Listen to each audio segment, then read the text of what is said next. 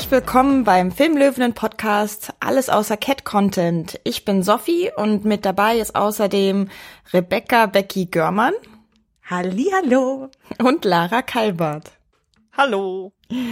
Das ist unsere erste richtige Folge nach der Nullfolge und wir haben uns dafür anlässlich des Kinostarts von Die Berufung das Thema Biopics ausgesucht. Aber bevor wir darauf so richtig im Detail eingehen, ähm, werden wir, wie beim letzten Mal schon angekündigt, äh, das sogenannte Telegramm vorstellen. Vielleicht noch äh, kurz zwei Sätze für diejenigen, die die Nullfolge nicht gehört haben. Ihr seid jetzt gelandet bei den Filmlöwinnen, bei dem Podcast eines feministischen Filmmagazins. Es wird also im Folgenden um Frauen, Gender und Gleichberechtigung gehen. So, Los geht es mit dem Telegramm, also den Dingen, die wir für erwähnenswert und besonders interessant halten, die so passiert sind in der kürzeren Vergangenheit. Und da gibt es natürlich ein ganz großes Ereignis, äh, was sehr viel Aufmerksamkeit bekommen hat, auch außerhalb der filmfeministischen Sphären. Und dazu darf jetzt Becky was erzählen. Genau. Äh, wir nehmen nämlich heute zufällig auf am Tag direkt nach den Oscars, also den Academy Awards. Ähm, die ja immer so eine Sache sind. Also ähm, es gab ja viele Diskussionen in den letzten Jahren so darüber, wie ist es eigentlich mit Repräsentation in der Academy und ähm, wie sieht es eigentlich aus, dass so selten Regisseurinnen zum Beispiel nominiert werden und so weiter. Und ähm, also ich habe heute Nacht geschaut und ich muss sagen, man hatte ja aus einer also aus einer Perspektive der weiblichen Repräsentation ehrlich gesagt nicht so viel erwartet, weil es war mal wieder keine Regisseurin nominiert, es war kein Langfilm einer Regisseurin nominiert, weder bei Best Picture noch bei Best Foreign Language Film. Äh, es war keine Kamerafrau nominiert und es waren nur zwei von zehn Drehbüchern, an denen eine Frau mitgeschrieben hatte. Einmal Deborah Davis bei The Favorite und einmal Nicole ich kann ihren Namen nicht so gut aussprechen, Holofcener von Can You Ever Forgive Me? Ähm, genau, also es äh, gibt, glaube ich, viel, was man in diesen Kategorien hätte nominieren können, wenn man denn gewollt hätte. Also ich weiß nicht, bei Regisseurinnen zum Beispiel Mary Queen of Scots oder You Were Never Really Here oder A Wrinkle in Time. Bei äh, Cinematografie zum Beispiel A Quiet Place oder Black Panther. Beim Screenplay vielleicht Ocean's 8 oder auch A Wrinkle in Time oder The Wife. Also ich glaube, das sind alles so, so Filme, über die schon viel geredet wurde im letzten Jahr und die jetzt eben in diesen wichtigen Kategorien irgendwie nicht berücksichtigt wurden. Deshalb meine Erwartungshaltung war sehr gering und wenn man sich jetzt anguckt, was heute Nacht passiert ist, würde ich sagen, meine Erwartungshaltung wurde definitiv übertroffen, wenn wir diese Perspektive uns angucken im Speziellen, weil ähm, es gibt so ein paar Kategorien, in denen wirklich coole Sachen passiert sind diesbezüglich. Also zum Beispiel wurden eigentlich die Shorts-Kategorien jeweils wirklich von Filmemacherinnen geprägt. Also beim Animated Short hat mit Bao ein Film von zwei Frauen gewonnen, von Domi Shi und Becky Niemann Kopp. Ähm, beim Live-Action-Short äh, hat ein Film gewonnen, Skin, ähm, bei dem eine Produzentin dabei war, Jamie Ray Newman. Und beim Documentary Short hat äh, ein Film gewonnen, auch von zwei Frauen, äh, Raika Setapchi und Melissa Burton mit dem wunderschönen Titel Period End of Sentence. Ähm, eine eine Netflix-Doku, für die auch eine wunderschöne Acceptance Speech gehalten wurde. Ich äh, zitiere, I can't believe that a film about menstruation just won an Oscar. Ähm, es war wirklich äh, sehr, sehr schön und ich hatte wirklich das Gefühl, dass sie bei den, also ist die Academy bei den Shorts-Kategorien so ein bisschen was gut machen wollte von dem, was sie bei den Langfilmkategorien so ein bisschen verkackt mm. haben. Mm. Du nicht? Ich finde die Formulierung, was gut machen wollen, ein bisschen schwierig, ehrlich gesagt. Weil es klingt so, als, als hätten sie, als hätte jemand, hätten die da deswegen den, diese, diese Preise gegeben. Mhm. Ähm, aber ich glaube, die haben die Preise bekommen, weil ihre Filme so gut sind. Mhm. Definitiv. Also, ich glaube, ich glaube, da wollte nie, niemand irgendwas gut machen oder sagen, wir geben denen mal die, die kürzeren Sachen und die kleineren Kategorien und die Dokumentationssachen, damit sie zufrieden sind. Ich glaube, das ist, hm. so funktionieren ja die Abstimmungsprozesse auch nicht. Ja, weiß man immer nicht so ganz. Aber also auf jeden Fall kann man sagen, dass in den Kategorien halt auch Auswahl bestand. Also es waren jeweils immer mindestens zwei Filme nominiert, bei denen auch Frauen äh, mhm. als Filmemacherinnen dabei waren und äh, also in bei den äh, Live-Action-Shorts waren sogar vier von fünf Filmen mit Filme von Filmemacherinnen nominiert. Ähm, also da da gab es auf jeden Fall sehr viel mehr Auswahl, als es bei den ja. in Anführungsstrichen großen Absolut. Kategorien der Fall war. Und dann sind ja noch äh, so zwei, wie ich finde, sehr schöne Sachen passiert, nämlich sowohl in der Kategorie Best Production Design als auch bei Best Costume Design haben das erste Mal Women of Color ähm, den Preis bekommen. Also je jeweils für Black Panther, Hannah Beachler und Ruth E. Carter. Ähm, und ich fand zum Beispiel auch beim Best Production Design es sehr schön, äh, Hannah Beachler hat ihn zusammenbekommen mit Jay Hart, äh, der fürs äh, Set Design zuständig war, aber er hat ihr eigentlich die komplette Redezeit bei der Dankesrede gegeben. Ähm, was ich ein ganz, ähm, ja, was ja so eine Sache ist, die man sich irgendwie wünscht, wenn da ein Mann und eine Frau zusammen auf die Bühne kommen, dass der irgendwie auch äh, an der Stelle supportive ist und äh, diesen besonderen Moment irgendwie erste Woman of Color, die diesen Preis kriegt, äh, dann auch mit ihr so zelebriert hat. Das fand ich sehr schön. Hm. Äh, und äh, dann finde ich noch ganz spannend, dass ähm, April Rain dieses Jahr bei den Oscars war. Das ist die Initiatorin von dem Hashtag Oscars So White. Äh, das ging ja so vor drei, vier Jahren los. Ähm, als es sehr viel auch um Repräsentation innerhalb der Academy ging und im Nachklapp zu diesem Hashtag gab es ja auch ein paar, ja, ich will jetzt nicht äh, sagen große, aber doch Anpassungen in der Academy und die Academy wurde diverser gemacht, als sie es vorher war. Ähm, und sie war eben dieses Jahr eingeladen, äh, hinzu, hinzufahren. Sie ist mit ihrem Sohn gefahren. Es gibt wirklich äh, äh gorgeous Insta-Stories von den beiden. Und äh, was ich auch sehr spannend fand, war, dass Spike Lee äh, der ja den Oscar fürs adaptierte Drehbuch bekommen hat, ähm, in seiner Dankesrede im Pressezentrum später April Rain gedankt hat. Also er sagte, without April and Oscar so white, I wouldn't be here today. Ähm, und das fand ich schon ähm, irgendwie beeindruckend, dass diese Frau jetzt quasi dabei war bei einem einer Oscarsverleihung, einem Moment, wo ähm, wo quasi der Impact, der aus ihrer Arbeit auch so ein bisschen herauskam, äh, durchschlagenden Erfolg hatte, zumindest an dieser Stelle. Äh, genau, und es wurden auch drei von vier Schauspiel-Oscars an People of Color vergeben, also an Regina King, Mahershala Ali und Rami Malek. Ähm, also auch da konnte sie dem sozusagen beiwohnen. Ich habe eigentlich nicht so richtig viel Lust, über den Best Picture Gewinner zu sprechen. Ich weiß nicht, wie Dann machen wir es nicht. Nee, genau. passt, auch, passt auch eigentlich nicht so recht zu unserer, zu unserem Richtig. Podcast oder zu unserem Thema, weil er damit nur wirklich gar nichts zu tun hat. ja, ja. Ähm, aber, aber ja, also ich fand insgesamt waren die Oscars ziemlich genau das, was ich so erwartet hatte, mit ein paar, ja, sag ich mal, positiven äh, Momentchen. Aber insgesamt haben eigentlich genau die gewonnen, von denen ich es erwartet hatte, bis auf diese eine Sache am Ende. ähm, aber sonst, also äh, Olivia Coleman war eigentlich fast klar für mich und auch Rami Malek war ziemlich klar für mich und ähm, dass, dass Roma zum Beispiel auch äh, mindestens einen gro großen Preis gewinnt, war klar für mich. Ähm, also ich fand die Oscars waren waren eigentlich ziemlich okay und gut und ich fand es auch okay, dass es zum Beispiel keinen keinen Host gab. Das hat der ganzen Sache sicherlich nicht geschadet.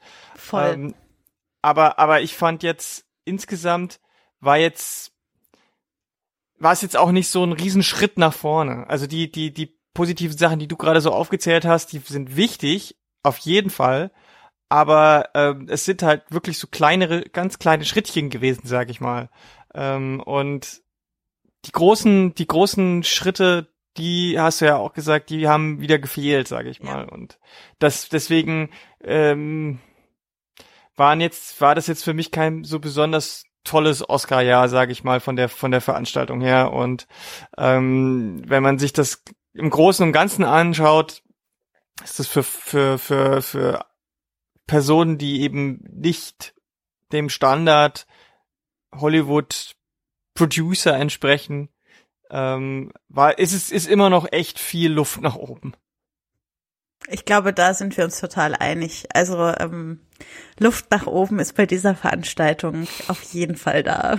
In jeglicher naja, weil, man Hinsicht. Hat, ja, man hat ja, man hat ja so gedacht, so na, als vor, das müssten jetzt zwei Jahre gewesen sein, diese große Veränderungsprozesssache mhm. angestoßen mhm. wurde, äh, hat man dann gedacht, okay, jetzt wird auch so langsam alles besser und jetzt ist es, das ist, sind also ich weiß nicht, ich habe nicht das Gefühl, dass sich jetzt so viel verändert hat, sondern dass es eher so diese diese diese eine kleine Welle ist, die die gab es immer wieder mal so und ähm, aber aber so die grundsätzlichen Strukturen scheinen sich noch nicht so wirklich verändert zu haben. Das ist Na, mein Eindruck. Ja, ich glaube, dass, dass so eine, dass so eine Veränderung eben auch ein bisschen mehr Zeit brauchen und eben auch nicht damit getan ist. Also eine der großen Veränderungen war ja zum Beispiel auch, ne, dass in die Academy viele Frauen aufgenommen wurden und People of Color. Aber bis sich dann sozusagen diese neue Zusammensetzung irgendwo drin niederschlägt und ob die sich überhaupt äh, in irgendwas niederschlägt, äh, ich glaube, das braucht einfach Zeit. Das, das müssen wir einfach abwarten. Ähm, ich würde an der Stelle gerne überleiten. Mhm zu, weil das jetzt gerade äh, eigentlich ganz gut passt, zur, zur Berlinale, weil es da ja auch äh, um Veränderungen ging, ganz, mhm. ganz große bahnbrechende Veränderungen. Und zwar hat Dieter Koslik im Rahmen einer der vielen Veranstaltungen zum Thema Frauen und Film eine Selbstverpflichtung unterschrieben, die da heißt 50-50 bei 2020 wie der Name also schon nahelegt, geht es um äh, ja 50 Prozent Beteiligung. Es geht halt um, um Frauen.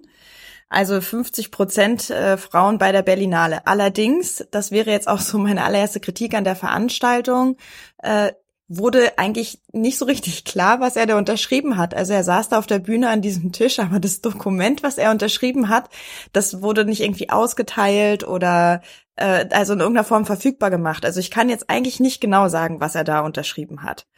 Ähm, Nichtsdestotrotz, ich habe natürlich jetzt auch noch mal gegoogelt, was, was es mit 50-50 bei 2020 auf sich hat. Äh, das ist aus der Times-Up-Bewegung hervorgegangen, also äh, aus der Reaktion auf den Weinstein-Skandal. Und die Idee dabei ist eben, je, je diverser so eine Filmproduktion ist oder ein Ort, an dem eigentlich egal was, ne? Also je diverser Orte sind, äh, desto weniger besteht die Möglichkeit, dass sich da eben Machtstrukturen herausbilden, in denen Missbrauch passieren kann, in denen Machtmissbrauch passieren kann.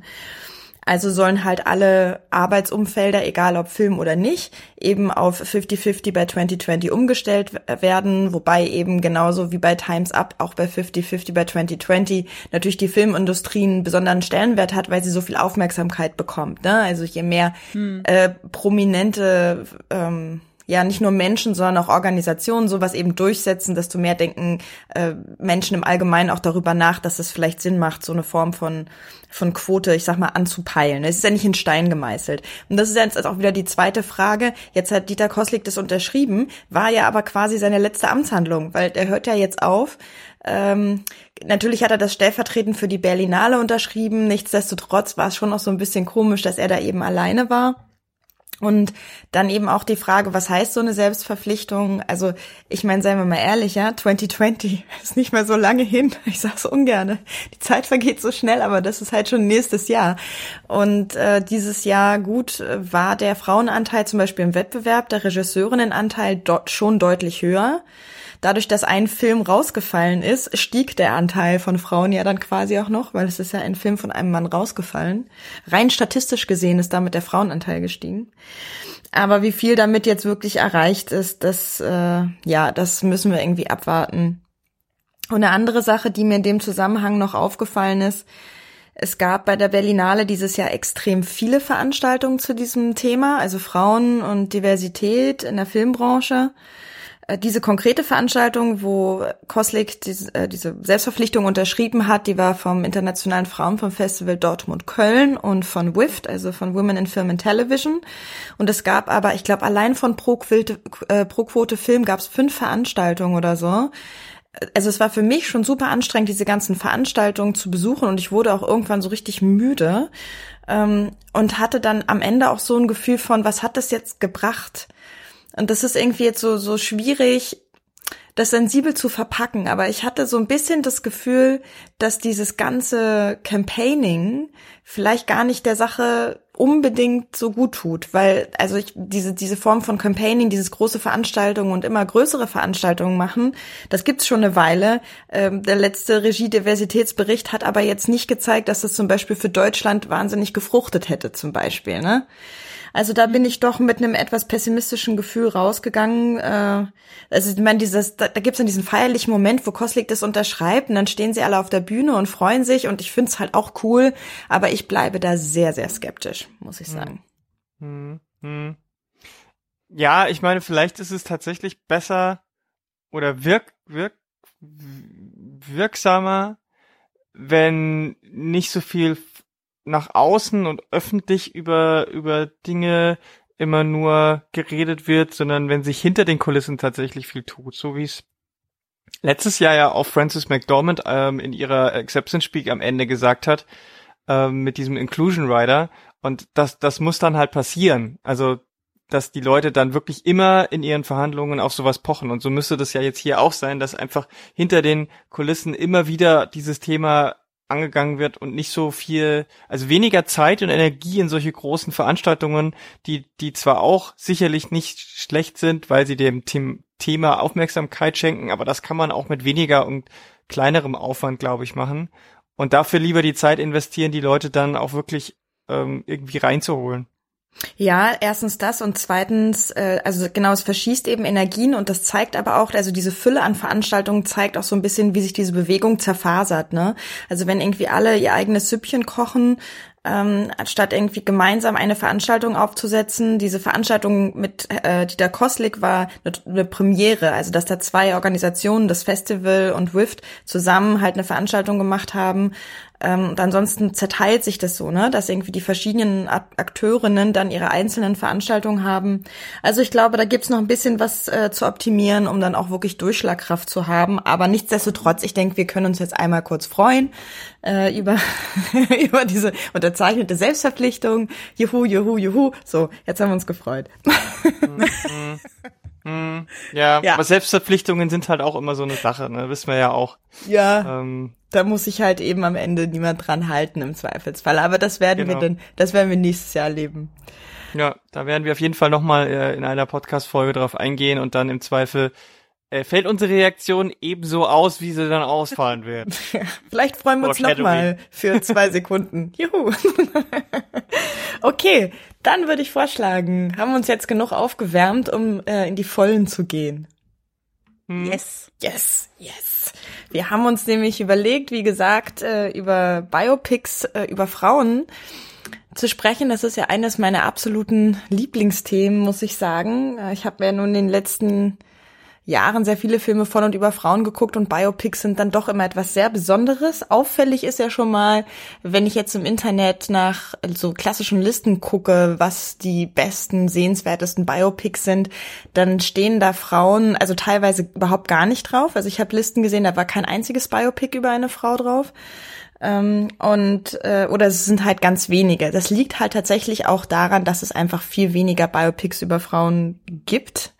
Mhm. Ähm, ich habe es jetzt nicht gezählt, aber ich bin mir relativ sicher, dass es, dass es deutlich mehr gibt. Äh, und ich habe mir auch noch mal, ich habe noch genauer hingeschaut äh, und habe mir äh, angeguckt, im Internet gibt's ja so eine tolle Seite, ich werde die in die Show Notes packen, Polygraph wo äh, Filme aufgeführt sind und drin steht, wie der Dialoganteil zwischen Frauen und Männern verteilt ist. Und da habe ich mir dann mal so ein paar Biopics über Frauen und Männer angeguckt, um gleich mal so eine quantitative Aussage quasi darüber treffen zu können, äh, wie da so der Unterschied ist. Und das war, ähm, das war doch relativ spannend. Und zwar, also jetzt mal so als Beispiel, Biopic Elizabeth, ähm, da spricht die Hauptfigur 3000 Wörter, so, Ja, das ist eine ganze Menge. Die äh, männliche Hauptfigur, oder also sozusagen die männlich, männliche Figur, die am meisten Text hat, spricht nur 1400 Wörter, also etwas weniger als die Hälfte. Mhm. Nichtsdestotrotz äh, kommt der Redeanteil von Frauen in einem Biopic über Elizabeth auf nur 43 Prozent. Hm. Äh, und dasselbe ist übrigens äh, wahr für The Queen. Auch da 44 Prozent ist da der Redeanteil. Erfreulicher ist Aaron Brockovich. Ja, mhm. Die redet unglaublich viel, 7400 Wörter. ja, na gut. Es liegt, glaube ich, auch in der Natur der Sache und des Films, ne? Und insgesamt ist der weibliche Dialog bei 62 Prozent.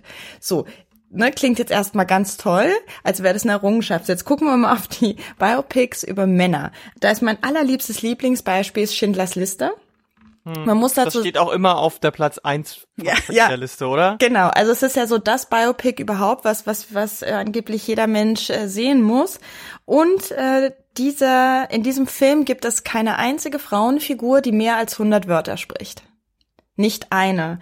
Und da Polygraph, die, die, der diese, also die Seite, die diese Statistiken erstellt, die zählen nur Rollen, die mindestens 100 Wörter sprechen. Dementsprechend hat Schindlers Liste in dieser Statistik überhaupt keinen weiblichen Dialog. Hm. Ähm, dann haben wir The King's Speech hm. mit 90 Prozent männlichem Dialog oder A Beautiful Mind mit 81 Prozent männlichem Dialog. Also einfach nur, ne, um, um zu zeigen, selbst wenn Frauen im, im Mittelpunkt eines Biopics stehen, heißt es halt noch nicht, dass sie wahnsinnig viel zu sagen haben. Hm. Ich finde, also ich, äh, ich will es nicht verteidigen, aber ich habe zumindest einen ähm, Erklärungsansatz dafür, nämlich der, dass Biopics über Frauen sich oft um Frauen drehen, die in eine gewisse Boys Club äh, Atmosphäre rein sprechen. Mhm. Also weil sie die erste auf ihrem Gebiet sind, die erste Frau, die Königin war, die erste Frau, die in den Krieg gezogen ist, die erste Frau, die äh, Superwissenschaftlerin wurde oder was weiß ich. Und äh, deshalb, weil das die Frauen sind, die ausgewählt werden, um Biopics über sie zu machen, natürlich sich äh, ganz Boys Club mäßig total viele Männer dann um diese Figuren herum bewegen und dementsprechend in den Dialogen auch sehr viele Männer vorkommen. Hm, hm, hm. Ja. Da, da, da schließt sich so ein bisschen das andere Argument ein, dass ja ganz viele Biopics ja schon auch Historien Filme in der einen oder anderen Art sind. Und dass das da heißt ja ja zu der Zeit war es ja sowieso so dass fast alles überall dann Männer waren am Hof oder so zum Beispiel. Und selbst wenn die Königin selber der Frau ist ist sind dann alle anderen halt eher Männer. Also da ist dieses Boys Club sogar noch irgendwie als historisch äh, der der Grund. Ähm, für mich sind es alles also sind es, sind es für mich ist es ähm, eher ein fadenscheiniges mhm. Argument. Weil ich finde ein Biopic beziehungsweise halt keine, alles was keine Dokumentation ist, hat die Freiheit, Dinge anders zu machen, als sie irgendwie sein müssen. Und da, also ich meine, wenn man jetzt zum Beispiel sowas wie The Favorite nimmt, ne, äh, da, da, da, da, das ist auch ein Film, der, da hätte man theoretisch auch viele Männer noch mehr reden lassen können. Ähm, aber, Hat man aber, man, nicht. Aber es kommt halt darauf an, wie man die Geschichte aufzieht und wie man mhm. dann die, worauf man halt auch Wert legt. Also ist es wichtig, ob die Königin, wer, welcher auch immer, aus welchem Land, aus welcher, aus welchem Jahrhundert, ist völlig egal. Ist es wichtig, ob diese Frau mit anderen Männern spricht oder ist es wichtig, wie sie, wie, was sie ausmacht und wie sie das handelt und kann man das vielleicht auch zeigen, ohne dass die ganze Zeit Männer irgendwie da eine Rolle spielen mhm. müssen. Und ich glaube, das ist eher der Punkt, dass man, äh, dass die Leute, die dahinter stecken, vielleicht ähm, auch unbewusst dieses, diesen, diesen zu sehr etablierten klassizistischen Hollywood-Ansatz haben, ähm, anstatt sich davon mal frei zu machen. Mhm. Bin ich absolut bei dir, sehe ich genauso. Ähm, zum Thema Frauen, die sich in einem Männerbusiness durchsetzen, das ist ja sozusagen auch unser Aufhängerfilm, die Berufung. Äh, ja, wer fasst den zusammen? Was haben wir gesagt? Lara. Lara mhm. erzählt uns, worum es in dem Film ging. Da geht es ja auch um eine Frau in einem, in einer, wie warte, wie hast du das vorhin formuliert, Baggy? Boys Club. Boys Club, Männerdomäne. Ja. Wie auch immer. Scheinbar. Scheinbar, scheinbar natürlich. Anführungsstriche. Ja, immer scheinbar. ähm, ja, also es geht um Ruth Bader Ginsburg, die äh, ist eine junge, aufstrebende ähm, Jurastudentin, eine von, ich glaube, es waren in ihrem Jahrgang acht. Also Mhm, weniger, auf jeden Fall weniger, weniger als zehn Frauen in ihrem Jahrgang und 500 Männer. Und es spielt äh, so in den 60ern, glaube ich. Müsste es auch direkt anfangen. Ähm, und äh, sie studiert eben Jura an, äh, an der sehr renommierten Harvard-Universität. Und direkt im Studium fällt ihr halt schon auf, wie sie ähm, in dieser äh, Rolle als Frau da schon ein bisschen darunter zu leiden hat, dass die sie wird übersehen oder bewusst ignoriert von den äh, Dozenten oder sie wird vorgeführt oder sie muss sich halt doppelt und dreifach anstrengen, während äh, ihr ähm, Freund und späterer Ehemann oder ich glaube, der ist zu dem Zeitpunkt auch schon Ehemann, ähm, der auch Jura studiert, aber mit einem anderen Schwerpunkt, nämlich Finanzwesen. Äh, der ist sofort überall der Held der Runde und ist charming und dem werden großartige Karriereaussichten gestellt. Und äh, sie ist dann fertig mit ihrer universitären Ausbildung und will eigentlich auch Anwältin werden, aber kein Anwaltsbüro nimmt sie, eben weil sie eine Frau ist. Das wird auch häufig ganz explizit so gesagt.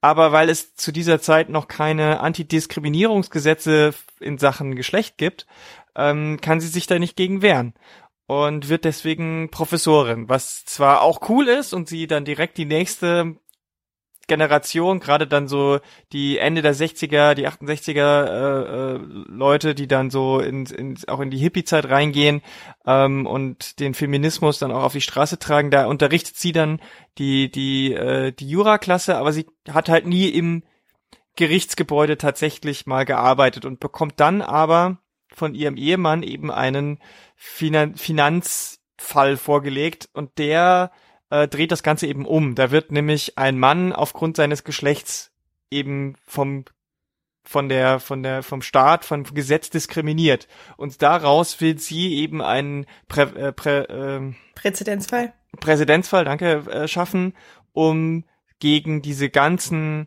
ähm, geschlechtsdiskriminierenden Paragraphen vorzugehen. Und das ist so der Film. Also es ist so die, so ihr erster, ihr erster Lebensabschnitt, sage ich mal, denn Ruth Bader Ginsburg, sie lebt ja äh, auch immer noch und hoffentlich noch ewig und ähm, äh, ist dann äh, nach dieser nach diesen ersten Erfolgen ist sie ja weiter aufgestiegen in unterschiedliche Gerichtsbarkeiten bis sie jetzt ähm, seit ich glaube Mitte der 90er ich 94 wenn ich mich nicht irre von ähm, Bill Clinton in den obersten Gerichtshof ähm, ge, ge, berufen wurde und seitdem ist sie dort eine der wichtigsten Stimmen dieses dieses Landes auch geworden. Und äh, der Film äh, hört aber auf mit dem Ende dieser Gerichtsentscheidung zu dieser zu dieser Thematik. Also es ist nur das erste Drittel ihres Lebens, würde ich sagen, und ähm, porträtiert aber das dann auch äh, so in Abschnitten. Das ist so grob die die die Story, worum es in dem Film geht. Und dieser Film, der ging ja jetzt so ein bisschen auf so eine Art Kinotour, die immer begleitet war von Veranstaltungen, von thematischen Veranstaltungen. Und ihr beide wart da ja bei der Berliner Ausgabe quasi. Ich war leider nicht mit dabei.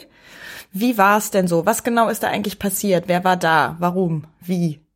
Ja, also es, ähm, also wir haben erst alle zusammen den Film gesehen und dann hinterher gab es eine, nennen wir es mal Podiumsdiskussion von ähm, verschiedenen Juristinnen. Also einmal äh, Katharina Barley, die aktuell noch Bundesjustizministerin ist, vermutlich bald im Europaparlament sitzen wird nach der nächsten Wahl. Ähm, dann äh, Maria Versig, die Präsidentin des Deutschen Juristinnenbundes und äh, Emilia Roig, die ähm, nochmal eine ganz spannende Perspektive reingebracht hat. Also dadurch, dass ihr ihre spezifische Expertise Intersectional Justice ist. Also sie ist die Geschäftsführerin des Center for Intersectional Justice. Und ähm, ja, die drei haben zusammen mit der Moderatorin Theresa Bücker so ein bisschen versucht, also sich am Anfang an der Frage abzuarbeiten, das ist ja nun alles schon eine Weile her. So wie sieht's eigentlich heute aus? Wie sieht der juristische Kampf und auch nicht juristische Kampf für Gleichberechtigung der Geschlechter heute aus? Und ähm, wie sie das alles in dem Film auch wiedergefunden haben und ähm, sind dann aber auch ziemlich schnell auf ziemlich aktuelle Beispiele von Paragraphen, die wir auch in Deutschland haben, die ähm, Geschlechtsdiskriminierung mit sich bringen, wie zum Beispiel Paragraph 219a, ähm, der so äh, das äh, sogenannte Werbeverbot für für Abtreibungen. Ähm, Genau, also darüber wurde dann ziemlich viel diskutiert und äh, natürlich aber immer mit Rückgriff auf den Film. Ich fand dabei vor allem, glaube ich, zwei Sachen spannend. Äh, das eine war wirklich ähm, so die Spitzen, die Emilia Roig immer gesetzt hat, wenn die anderen sich so ein bisschen einig waren darin, ja, es ist jetzt alles nicht perfekt, ähm, so, aber zum Beispiel das und das läuft doch schon ganz gut und Emilia Roig hat dann immer ziemlich klar gemacht, ja, aber wenn wir das Ganze aus einer intersektionalen Perspektive angucken, dann sind wir heute auch an einem Punkt, den wir nicht annähernd als gleichberechtigt bezeichnen können. Und dass es für Women of Color und so weiter oder für Frauen mit Behinderungen ähm, ein viel problematischerer ähm, Blick auf sowas wie Gleichberechtigung der Geschlechter ist als für eine weiße Frau zum Beispiel. Und äh, an dem Punkt fand ich auch sehr spannend, was sie am Film kritisiert hat, nämlich dass ähm, im Film eigentlich, also der Film, also ähm, Ruth Bader Ginsburg argumentiert in dem Fall ja ziemlich stark mit diesem Satz, ähm, das Land hat sich eigentlich schon verändert, ohne dass äh, das Gericht es irgendwie dem irgendwie zugestimmt hat und jetzt müssen wir die Gesetze daran anpassen. Worauf der Film aber nicht so richtig eingeht, ist, dass diese Veränderung, die es in dem Land gab, nicht einfach so passiert ist, sondern dass das ein, ein hm. Kampf war von Bürgerrechtsbewegung, von Frauenbewegung, in der viele äh, schwarze Frauen, Women of Color, Transfrauen in den USA auch äh, dabei waren und dass das so gar keine Rolle spielt in dem Film, wie sehr äh, Ruth Bader Ginsburg auch davon profitiert hat, dass andere diese Kämpfe auf der Straße gefochten haben, die sie dann ähm, in der Justiz sozusagen unterbringen konnte. Also das war eine Perspektive, die auf dem mhm. Podium, mhm. finde ich, äh, ziemlich stark nochmal gemacht wurde, auch als Kritik an diesem mhm. Film. Ja, und Ruth Bader Ginsburg hat ja nicht nur davon profitiert, die hat ja auch mit den äh, führenden Personen dieser Bewegungen auch äh, enge Kontakte gehabt. Und auch das mhm. wurde ja überhaupt nicht irgendwie ähm, erwähnt. Ich, es gibt ja sogar ähm, eine Stelle, wo es um Gloria Steinem geht, mit der sie, mit der sie mehrfach ähm, sich ausgetauscht hat in ihrem Leben und äh, das wird völlig links liegen gelassen, diese Möglichkeit, diese Sache damit reinzubringen. Und ähm, deswegen, also ich verstehe das nicht so ganz, warum das rausgelassen wurde, ehrlich gesagt. Mhm. Weil das baut auf dem auf, was, was du, Lara, vorhin gesagt hast über die, äh, über die sprechenden Männer. Mhm. Ne? Ähm, das ist eben eine total, also es ist einfach eine Entscheidung, wenn ich so ein Filmskript schreibe, nehme ich jetzt die Gloria Steinem als Figur mit rein oder noch eine andere weiße Frau beziehungsweise noch einen anderen weißen Mann. Also ne, mhm. das sehe ich, sehe ich genauso. Da hätte es dann eben viele Möglichkeiten gegeben, auch Women of Color Sichtbarkeit und Stimme zu geben und natürlich auch deren Bedeutung irgendwie für diese ganze Bewegung und auch für diese Gesetzesveränderung ähm, ja, in den, mehr in den Fokus zu rücken und diese Möglichkeit wurde einfach nicht genutzt. So sehe ich ja. auch so. Mhm. Im Gegenteil, es ist sogar so, ähm, die F Figuren, die schon vorkommen, werden auch sehr vom, von den Anteilen her sehr schräg genutzt. Und zwar geht's geht's ja auch viel um den ähm, damaligen Geschäftsführer der ähm, UCLA, UCLA mhm. heißt die, oder? Ja? Ist das die richtige Abkürzung? Diese, diese, äh, äh, diese Gemeinschaft, die, die für Bürgerrechtsdinge einsteht vor Gericht, also die quasi auch ganz viel pro bono Sachen einklagt, wenn mhm. jemand ungerecht behandelt wurde. Ähm, und ähm, da ist ja viel Screentime auch, wie die beiden miteinander reden. Aber ähm, es gibt diese eine Szene, wo sie ihre Rede oder ihre, ihre, ihre, ihren Redeanteil vor befreundeten Leuten übt. Und da auf diesem Podium sitzt noch eine Woman of Color. Ja. Ich habe leider Stimmt. ihren Namen gerade vergessen. Ja. Mhm. Und mit der hätte man mindestens genauso viel Zeit verbringen können, weil auch da, wenn man sich die Fakten anguckt, ist es so, dass die auch viel, viel mehr unterstützend und Hilfe äh, geleistet hat, als es der Film zeigt. Also da wird viel mehr Zeit damit verbracht, wie dieser relativ unsympathische Typ äh, immer wieder mit ihr aneinander gerät und ihr irgendwelche Sachen vorsetzt, ähm, anstatt da irgendwie die Verbindung auch noch mit zwei Frauen zu machen. So ist es nämlich tatsächlich so, dass sie fast wie eine Einzelkämpferin auch wirkt, was sie halt mhm. nicht war. Und das, ja, das ist, das spricht, spricht, das, das schließt jetzt wieder den Kreis zu dem, was du gesagt hast, Becky, dass es halt ähm, ähm, immer diese diese Einzel Kämpferinnenperspektive auch ist, die das Ganze dann äh, so besonders macht, was was ich halt Quatsch finde, weil man kann auch mit mehreren Frauen so eine Geschichte erzählen, wie ja Hidden mhm. Figures auch gezeigt hat. Ich mhm. glaube, das ist ein allgemeines Phänomen, so meiner Beobachtung nach, gar nicht nur auf Biopics beschränkt, sondern dass Frauen, witzigerweise, obwohl das Klischee ja sagt, dass Frauen so wahnsinnig soziale Wesen sind, sind sie nichtsdestotrotz im Film meistens völlig sozial isoliert. Also das ist von, also es ist genreübergreifend eigentlich so, dass das Frauen, vielleicht haben sie noch mal eine beste Freundin, aber selbst das äh, also es gibt, das erscheint jetzt so, so merkwürdig, wenn ich das sage, selbst wenn ich es jetzt selber ausspreche, äh, ausspreche, aber es fällt mir ganz oft auf, dass Frauenfiguren sozial völlig isoliert sind. Und das ist ja genauso, wie du sagst, auch wieder so eine Figur, äh, die natürlich auch möglich wäre zu erzählen im Kontext ihrer, also ich meine, sie hat ja Kommilitonen zum Beispiel, sie ist ja nicht die einzige Frau, ne? Ähm, also mehr im Kontext mit anderen Frauen außer ihrer Tochter, die wird ja dann, als die pubertiert, auch zu einer mhm. halbwegs relevanten Figur Figur, aber ansonsten gibt es halt einfach keine ja, keine sozialen Kontakte, kein soziales Umfeld, in dem Ruth in irgendeiner Form jetzt agiert, ne, mit, mit gleichgesinnten Frauen. Also das ist schon auch die eine einzige wäre, Schwäche. Die einzige wäre, die, die wäre ihre eigene persönliche Heldin. Ne? Mhm. Genau. Dorothy Kenyon gespielt von Kathy Bates, die ja aber auch wirklich sehr wenig Screentime mm. hat und noch weniger Dialogzeit sozusagen mit äh, Ruth. Man fragt sich, warum die so prominent besetzt ist. Also ich habe mich das gefragt. Ich habe immer so auf den Glanzmoment dieser Figur gewartet. Hm. So auf den naja, Magic Moment. Das war, was, das sollte vielleicht der sein, wo sie dann zu dem zu dem Typen geht, zu Mel Wolf äh, äh, von der Uclay und ihm äh, auch noch mal eine von Latz klatzt, dass, dass er das machen soll mit ihr. Ich mhm. glaube, das war so, sollte so ihr Glanzmoment sein. Aber die wird ja dann auch danach plötzlich völlig fallen gelassen. Die, sie, sie kriegt ja nicht nochmal irgendwie so einen Moment, wenn, wenn sie aus dem Gerichtsgebäude rausgehen, dass sie vielleicht nochmal da stünde oder so, sie sich irgendwie äh, nochmal ähm, in den Armen liegen oder sonst irgendwas gibt's halt alles nicht. Und so, das ist deswegen, ja, keine Ahnung, warum sie das gemacht haben, ehrlich gesagt. Aber ich würde jetzt eigentlich gerne nochmal auf die positiven Sachen lenken. Oder mhm. es sei denn, ihr sagt jetzt, nee, ihr fandet den Film total doof. Ich fand ihn zum Beispiel eigentlich ziemlich gut.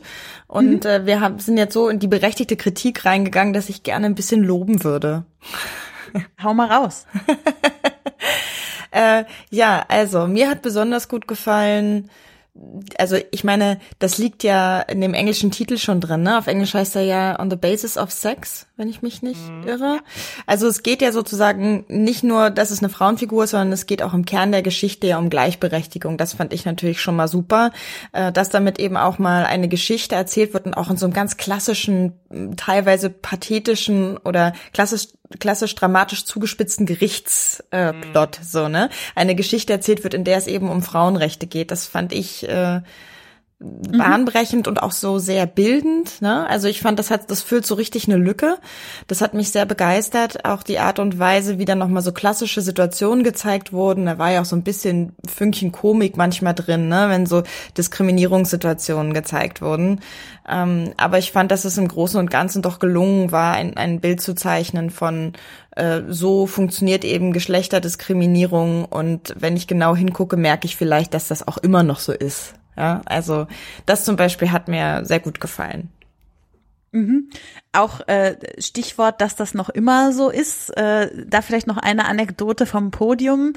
Ähm, es ist ja immer so eine Sache, wenn so so ich, äh, so so hochrangigere PolitikerInnen auf so einem Podium sitzen ähm, und aber am Ende hatte ich das Gefühl, Katharina Barley hat ein bisschen aus dem Nähkästchen geplaudert, so von den letzten Koalitionsverhandlungen, wo sie erzählt hat, wie Frauenthemen während der Koalition, also sogenannte Frauenthemen, während der Koalitionsverhandlungen nicht nur unter den Tisch gefallen sind, sondern regelrecht unter ihn geschoben wurden, äh, weil argumentiert wurde, na ja, in der letzten Legislaturperiode wurde ja schon so viel für die Frauen gemacht, jetzt müssen wir uns aber auch mal wieder um die Kinder kümmern, so nach dem Motto. Und äh, weil das ja ein Ministerium ist, ne, Jugend, Frauen, Senioren und so weiter. Ähm, und als sie das so erzählt hat, dachte ich, ja, natürlich ist es irgendwie was anderes, heute unterwegs zu sein in der, in der Gesetzgebung äh, bezüglich Geschlechtergerechtigkeit, aber gleichzeitig gibt's noch so viel zu tun und es gibt so viele Menschen, die nach diesem Film da sitzen würden und denken, ach, so falsch ist das aber auch alles nicht, was da die Gegenseite argumentiert hat in dem, in dem Fall und so. Und äh, also ich finde, das macht der Film an der Stelle auch gut. Dieses Aufrufen der Tatsache, dass das nicht alles vorbei ist, nur weil wir nicht mehr in den 60ern sind. Ja, ja, das macht er definitiv, definitiv besser als so mancher Oscar-prämierter Film. ähm, bei dem man den Eindruck haben könnte, dass es äh, alles in den 60ern nur so schlimm gewesen und heute ist, äh, sind wir alle Freunde.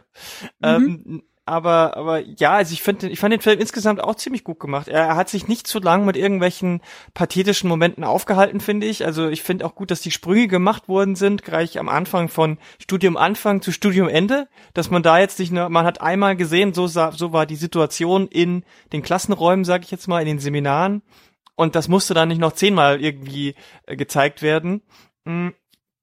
Ich fand's, ich fand's gut, wie, ähm, wie die Beziehung zwischen Ruth Bader Ginsburg und ihren einzelnen Familienmitgliedern gemacht wurde. Da wurde, das wurde relativ ähm, ausgewogen auch gemacht, ohne dass es sich nur irgendwie darum ging oder dass sie, also es ging schon auch viel wirklich um ihre tatsächliche Arbeit und die Bedeutung ihrer Arbeit und und und und ihre ihre Überzeugungen und ähm, weniger also nicht weniger, aber nicht nur eben um die Beziehungen zu ihrem Ehemann oder zu ihrer Tochter, auch wenn die wichtig sind natürlich.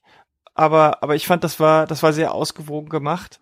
Und ähm, ich fand die, die, dass viele der Aussagen auch gut in die heutige Zeit über, übertragen worden sind, dass man, dass man eben nicht das Gefühl hat, das ist ein, ist ein Film, der für etwas kämpft, was ähm, was heutzutage überhaupt nicht mehr relevant ist. Also einfach mhm. vom auch wenn die wenn die Gesetze sich vielleicht geändert haben, aber das Prinzip, was dahinter steckt, ist halt heute auch noch gültig.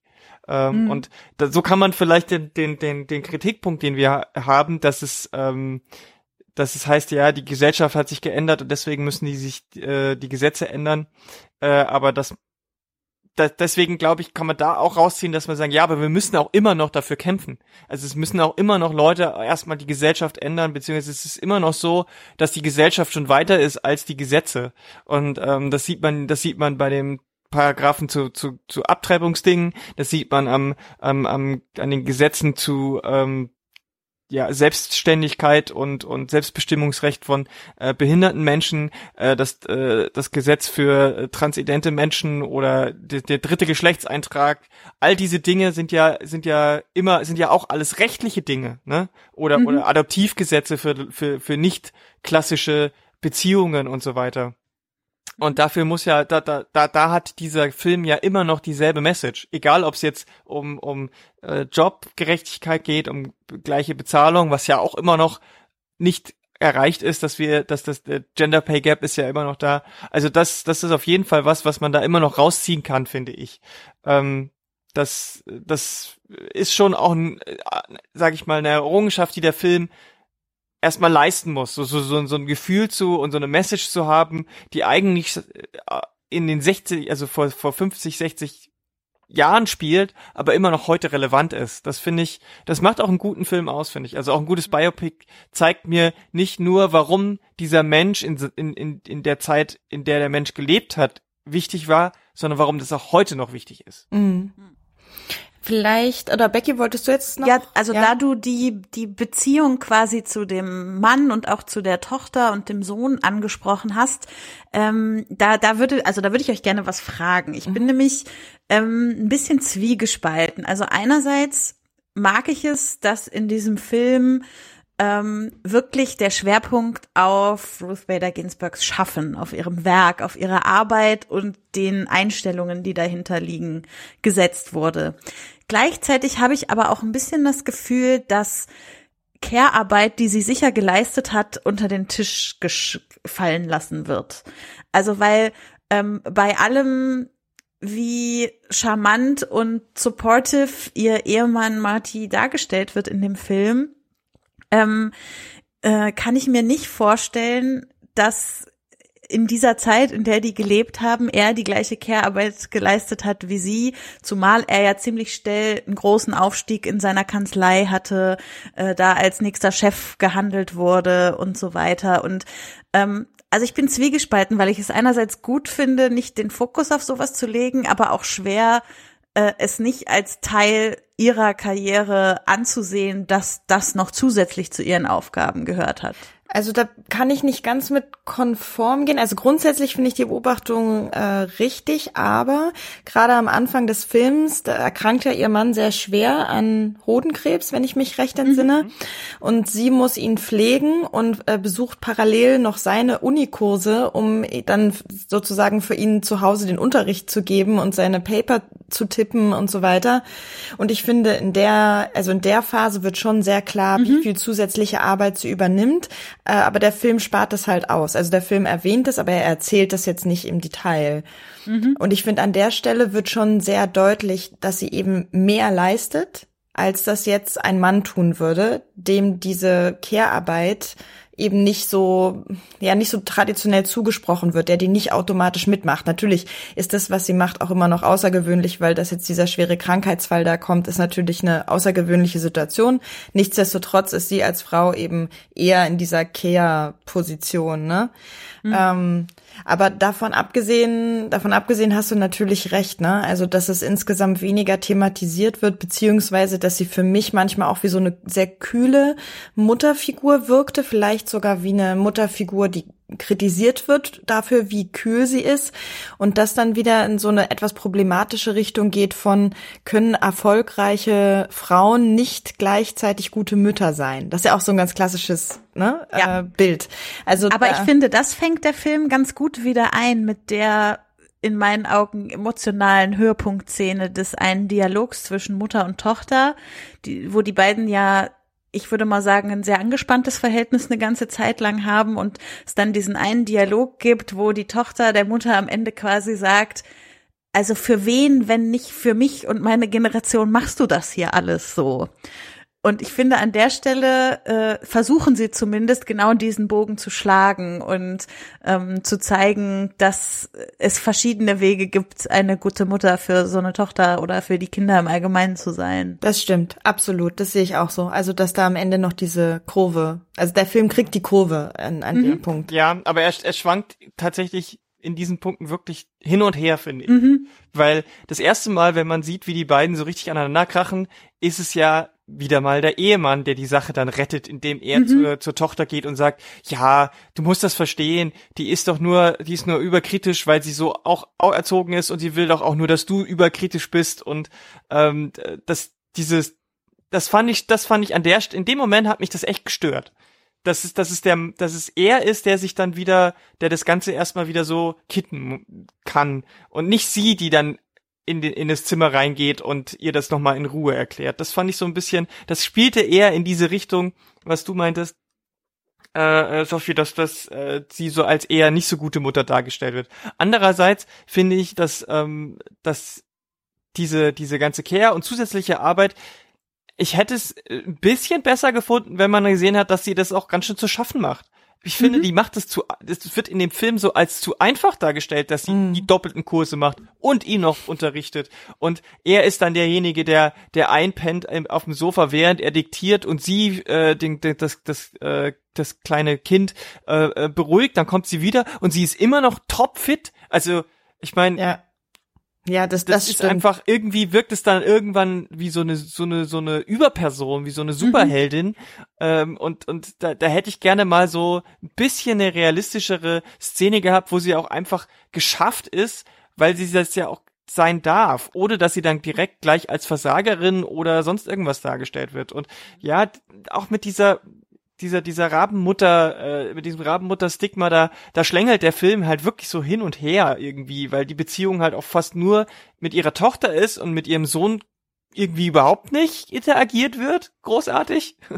ähm, was halt auch irgendwie so komisch ist, finde ich. Ähm, und andererseits finde ich es total wichtig, dass diese Beziehung mit ihrer Tochter halt auch so über den ganzen Film erzählt wird. Mhm. Ähm, und die Tochter wird ja auch älter und reifer und ist ja dann an einer Stelle so weit, dass sie ähm, die Mutter sogar positiv überrascht, wenn sie da äh, auf der Straße gecatcalled werden und die, die, die, die, die Tochter am liebsten die Bauarbeiter vermöbeln würde.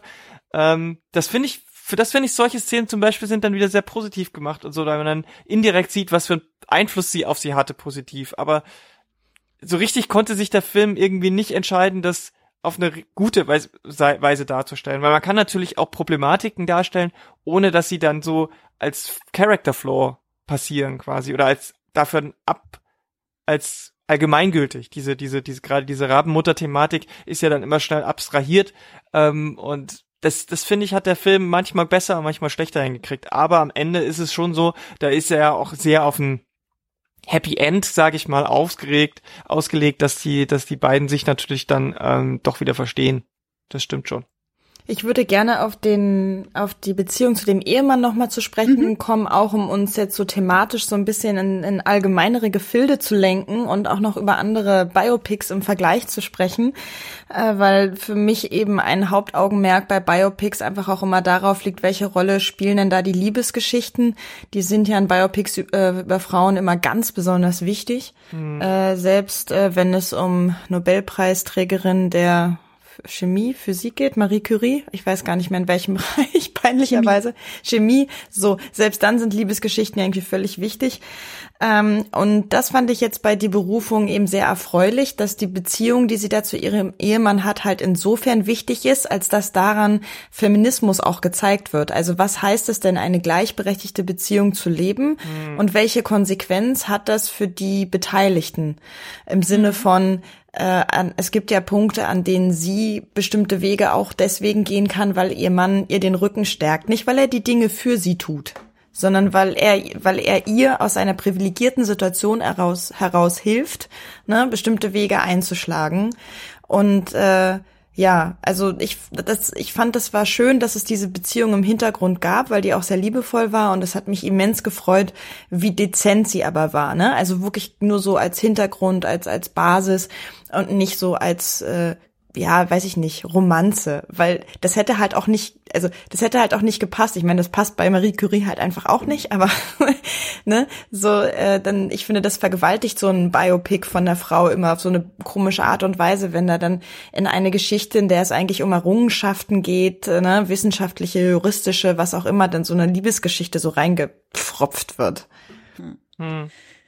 Ich finde, ähm, ich unterschreibe das alles. Ich äh, finde nur einen Punkt an der Stelle spannend nochmal aufzunehmen, auch vom Podium. Da sagte Maria Versig, naja, aber was ich jetzt nicht gebraucht hätte, ist, dass sie den entscheidenden Fall von ihm zugeschoben kriegt. Ja. Ähm, was scheinbar auch in der Realität nicht der Fall war. So, und äh, da, da, da habe ich mich auch gefragt, warum sie das gemacht haben, weil die Beziehung auch ohne das und das gemeinsame Arbeiten an dem Fall auch ohne das wunderbar funktioniert hätte. So, also all das, was du eben gesagt hast, äh, ähm, hätte funktioniert auch ohne die Tatsache, dass er der Heilsbringer ist, der diesen Fall eben findet, der alles verändern kann. Wobei ja das Skript äh, in so enger Zusammenarbeit entstanden ist, also vielleicht können wir das nochmal kurz sagen, das Skript von Daniel Steepleman oder wie man ihn ausspricht, ähm, das ist der Neffe von, äh, von Ruth äh, Bader Ginsburg und er hat halt dieses Skript in sehr enger Zusammenarbeit mit ihr geschrieben. Und insofern, also ja, also da müsste man sie dann quasi selber fragen, ne? Also wie, ja. wenn es, wenn es gar nicht so gewesen ist, warum ist es für sie dann okay, dass es so erzählt wird, ne? Ja. Also, mhm. aber es ist ein interessanter Punkt. Ich habe, ich, also mir ist es auch aufgestoßen, nur mir war nicht klar, dass das nicht der Realität entspricht. Ich dachte, vielleicht ist es halt einfach so gewesen, dass er diesen Fall entdeckt hat und sie dann darauf hinweist, so, ne? Mhm. Aber ja. Ich meine, so, man hätte das ja trotzdem auch behalten können mit ihm, dass es über ihn kommt, aber eben anders darstellen. Das, da sind wir wieder bei dem Punkt, es kommt ja auch immer darauf an, wie ich das in der, wie ich das Szene, szenisch auflöse. Es hätte ja auch einfach sein können, dass er über diesem Fall brütet oder sitzt, gerade dran arbeitet und sie guckt ihm einfach nur über die Schulter und sieht das und kommt dann darauf. Das wäre, wäre genauso möglich gewesen, dann wäre das auch über ihn gekommen, aber nicht mhm. dieses aktive Zuschieben gewesen. Mhm. Und das hätte, hätte jetzt die, die historische Korrektheit ja nicht irgendwie total ad absurdum geführt, aber es hätte in dem Film, und ich, deswegen meine ich, ein Biopic ist keine Dokumentation. Da kann man sich gewisse Dinge auch erlauben. Mhm. Ich äh, würde an der Stelle vielleicht mal einen Vergleich einbringen wollen. Gerne. Und zwar die, ähm, die Biopics, die Margarete von Trotter so gemacht hat in ihrer Karriere als Regisseurin. Äh, vor allem die äh, in Kooperation mit äh, Barbara Sukowa, also Rosa Luxemburg und Hannah Arendt, die ja mit einem sehr großen zeitlichen Abstand entstanden sind. Also Rosa Luxemburg 87 und Hannah Arendt ist noch gar nicht so lange her. Ähm, und also gerade wenn man sich diesen Rosa Luxemburg-Film anguckt, der von der Thematik vielleicht gar nicht so unähnlich ist zu einem Film über Ruth Bader Ginsburg, weil es beides irgendwie Frauen des öffentlichen Lebens sind, die in einer äh, bei der einen politischen, bei der anderen juristischen ähm, ähm, Boys Club Atmosphäre irgendwie versuchen, ihre Punkte zu bringen. Ähm, da finde ich gerade das Rosa Luxemburg Biopic sehr stark darin, dass es ähm, die, die, das Politische des Privaten so explizit macht. Also das, was du, Sophie, jetzt eben alles gesagt hast, was sich in dieser Beziehung widerspiegelt bei ähm, die Berufung, äh, ist bei ähm, bei dem Rosa Luxemburg Biopic auch so, aber es wird auch noch ständig von Rosa selbst kommentiert. Ähm, also, dass sie sich rechtfertigen muss, ob es einen Unterschied gibt, schwanger zu sein oder Ideen in die Welt zu bringen oder dass sie ähm, gefragt wird, willst du jetzt Mutter oder Revolutionärin sein oder ähm, dass sie zu ihrem ihrem Geliebten sagt, ich möchte, dass du mir Liebeserklärungen machst, ohne dich zu erniedrigen. Also, dass es immer so ganz, ganz explizit im Film auch angesprochen wird. Ähm, das gefällt mir unglaublich gut an den, an den Biopics von Margarete von Trotter. Und ähm, natürlich bietet sich eine Person wie Rosa Luxemburg, von der es auch sehr viele Zitate in diese Richtung gibt, dahingehend an. Aber ich habe auch das Gefühl, dass es was mit den Produktionsbedingungen zu tun hat, wenn man eine Hauptdarstellerin und eine äh, Regisseurin hat, die so eine Art ähm, sich sich sehr gut und blind verstehendes Dreamteam werden, die verschiedene Rollen zusammen so erspüren und so eine gewisse Gemeinsamkeit dabei an den Tag legen, und dadurch, dass es bei Hannah Arendt sozusagen so viele Jahre später wieder geklappt hat, ähm, das, das legt für mich doch auch nochmal den Finger in die Wunde des, dass so viele Biopics über Frauen einfach von Männern gemacht werden. Was jetzt in diesem Fall nicht der Fall ist. Wir haben eine Regisseurin bei die Berufung. Aber dass ich doch äh, das Gefühl habe, wenn Biopics über Frauen von Frauen gemacht werden, dass dann andere Schwerpunkte gesetzt werden und andere Entscheidungen getroffen werden, wie wir jetzt ja auch schon oft festgestellt haben ja. mit den Entscheidungen. Also äh, dieses von mir jetzt schon äh, mehrfach erwähnte äh, furchtbare Biopic über Marie Curie, wobei furchtbar ist jetzt auch ungerecht, aber inhaltlich halt sehr streitbar. Das ist von einer Frau. Mhm. Also das von der Regisseurin. Und mhm. nichtsdestotrotz ist da jetzt, äh, ist dieser merkwürdige Schwerpunkt äh, auf die Affäre, die Marie Curie hat, gelegt worden. Also, also grundsätzlich. Sicherlich ist, ist, ist, ist keine, ähm, kein Allheilmittel, ja. wenn ja. Biopics über Frauen nur noch von Frauen gemacht werden, ist ja ganz klar. Das ist ja genauso könnte, kann ich ja nicht sagen, jede, jeder, jeder Film von einer Frau ist super, weil er von einer Frau gemacht wird. Das ist ja Quatsch. Aber ähm, da muss man eben auch immer so ein bisschen ähm, differenziert drauf gucken. Also zum einen ist es ja so, dass man auch immer gucken muss, wer hat das Drehbuch geschrieben und wer hat die Regie geführt. Mhm. Denn eine Regisseurin kann mit einem Drehbuch, kann halt auch, wenn sie das Drehbuch nicht selber schreibt, jetzt nicht völlig was anderes machen draus. Ne? Also die, das ist, das ist, das, das finde ich eine ganz wichtige äh, Betrachtung. Dann muss man schauen, aus welcher Zeit kommt es, was sind da die, so die Konventionen gewesen, ähm, die die die Regisseurin dann halt vielleicht auch einhalten musste. Ähm, und dann das das ähm, dritte ist natürlich, dass auch nicht einfach jede Regisseurin ähm, jeden Stoff gut verfilmen kann. Ist auch ganz klar. klar. Ja. Ähm, aber zu dem zu dem Thema nochmal mit dem, also nochmal noch mal ein paar Beispiele. Wie wie wie seht ihr denn das zum Beispiel bei Hidden Figures? Also mhm. zum einen ist Hidden Figures ja auf fast allen möglichen Ebenen ein Positivbeispiel für ein gelungenes Biopic, weil es ist sind drei statt nur eine Frau. ich glaube, das kommt das kommt so wahrscheinlich gab es es so gut wie nie. Ähm, äh, und dann, dann ist es halt auch noch so, dass es wirklich ganz viel um ihre Arbeiten geht und so. Aber es geht ja auch bei, ich glaube, bei allen drei Frauen auch immer um eine Liebesbeziehung. Wenn ich mich jetzt nicht ganz täusche, haben alle drei haben, glaube ich, auch eine Liebesbeziehung ja, in dem Film. Aber mhm. also halt ganz, aber diese Liebesbeziehungen sind nicht plotentscheidend. Ja, aber warum sind sie dann überhaupt drin? Na, weil Menschen Liebesbeziehungen haben. Also ich finde das vollkommen auszuklammern.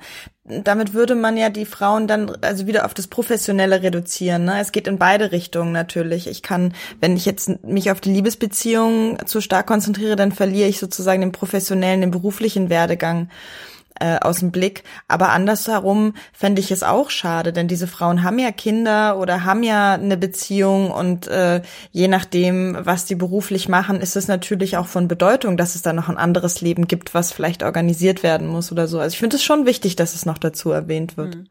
Hm, also, ja, Becky, mach du erstmal. Ich finde, ähm, dass es problematisch wäre, jetzt am Beispiel von Hidden Figures, wenn jetzt zum Beispiel einer der Ehemänner sagt, äh, du musst äh, oder hier mach doch mal das und das, dann wird es im Job schon alles gut laufen. Oder wenn vielleicht einer jetzt dabei gewesen wäre, der ihr verboten hätte zu arbeiten oder so. Und wenn dann der Fokus wieder so sehr darauf gerichtet worden wäre und die Errungenschaften, die die drei einfach im Job geleistet haben, dadurch geschmälert worden wären, aber das finde ich passiert in dem Film nicht durch das Darstellen der Liebesbeziehung, sondern es malt einfach ein äh, umfassenderes Bild dieser drei Personen. Auch weil die Liebesbeziehungen ja was mit der Freundschaft der drei Frauen zu tun haben, weil eben auch die Männer miteinander befreundet sind und sie in dieser Sechserkonstellation auch oft unterwegs sind. Hm. Hm. Ja. Ja, also ich sehe das, ich sehe das tatsächlich ein bisschen anders. Ich finde, also ich, ich habe den Eindruck und auch so bei Hilton Fegers ist es so, als wäre das noch so ein so ein Checkbox-Ding, was noch unbedingt mit drin sein muss, um die menschlicher wirken zu lassen und und ähm, um auch da wieder noch mal so ein bisschen dieses Normative von ähm, eine Frau ist dann nur dann wirklich äh, total gut, wenn sie eben auch eine Beziehung, am besten auch noch Kinder, also die Mutterrolle als als äh, also es gibt nur diese zwei Rollen. Ähm, es ist äh, zusammen als Positivbeispiel. Also ich fände auch völlig okay, wenn ich ein Biopic über eine Frau habe, in der keine einzige Liebesbeziehung vorkommt, weil das, mhm. also man kann auch an, abseits von Liebesbeziehungen Menschen äh, menschlich darstellen lassen. Wenn die nur mit Freundinnen abhängt, fände ich das auch okay. Und wenn sie eine totale introvertierte Person ist, die mit niemandem was zu tun haben mhm. will, finde ich das auch okay. Also ich, ich finde, man muss das nicht immer, das hat dann immer so diese, das, ich, ich finde, das untermauert so diese Normierungen, äh, die, die da so oft einhergehen. Da, was mich bei umgekehrt eben bei Männern ganz oft auch nicht so habe. Es gibt ganz viele Geschichten über, also gerade auch natürlich äh, e echte Menschen, aber auch über fiktionale Männer, aber wir sind ja jetzt bei Biopics, also bei Biopics auch Männer, die eben so als Genie, so alleine und niemand versteht mich und so. Das, das, das gibt's bei Frauen so, soweit ich weiß, eigentlich kaum. Das und stimmt. Das mhm. ist das, was mich dann so stört daran. Mhm. Okay, ja, also wenn, ja, also auf jeden Fall. Vielleicht ist es bei Frauenfiguren schwieriger, überlege ich gerade so, ähm, aus dem, eben aus dem heraus, was, was wir jetzt schon gesagt hatten oder was ich gesagt hatte, dass sie, dass es halt in der traditionellen Rolle, ja, eher Familie, also ne, die Frauen dann eher im Zentrum der Kernfamilie stehen zum Beispiel, ne? Während ein Mann eine Familie haben kann, ohne mit der viel zu tun zu haben, sage ich jetzt mal mhm. so ganz platt. Und in dem Moment, wo ich dann ein filmisches Porträt einer real existierenden Person zeichne, ist es dann vielleicht an der Stelle einfach entscheidender. Ich bin da total bei dir, dass es schöner wäre, Geschichten, genau, von, also überhaupt von weiblichem Genius irgendwie zu sehen, mhm. wo das im Mittelpunkt steht. Ich glaube, deswegen bin ich auch so besonders sauer auf Marie, auf dieses Marie Curie Biopic, weil ich denke, das ist halt so eine ganz klassische Figur, wo, wo Wissenschaft und Forschung und sowas im Zentrum stehen kann, ne? Ähm, ich kenne jetzt die Geschichten von den Hidden Figures Frauen nicht so gut, dass ich sagen kann, ja, da hätte man sich das jetzt auch sparen können.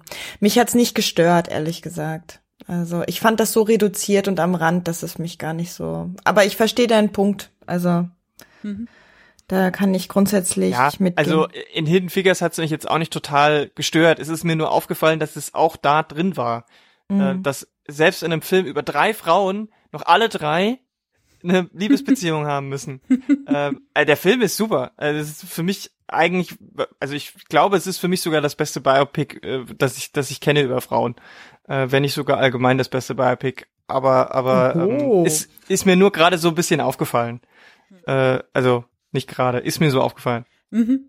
Vielleicht können wir ja von, äh, von Hidden Figures äh, gleich äh, zum Thema Intersektionalität gehen, weil das ja auch Becky angesprochen hatte in mhm. Bezug auf die Berufung äh, dass, also wo es weniger Frauen gibt, ist auch immer noch, noch weniger Frauen auf Color und noch weniger Frauen äh, mit Behinderungen gibt, die im Film irgendwie auftauchen.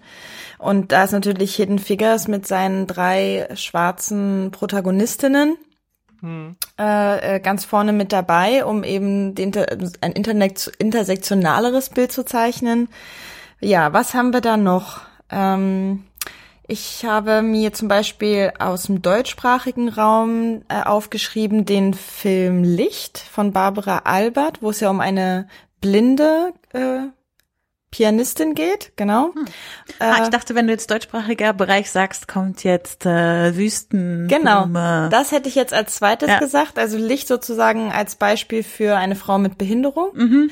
und Wüstenblume als Beispiel für eine Woman of Color äh, im mhm. deutschsprachigen Raum, genau. Und das, damit hatte sich jetzt aber bei mir die Ideenfindung mhm. noch schon erledigt. Ich weiß nicht, ob ihr da noch mehr ja. zuzufügen habt.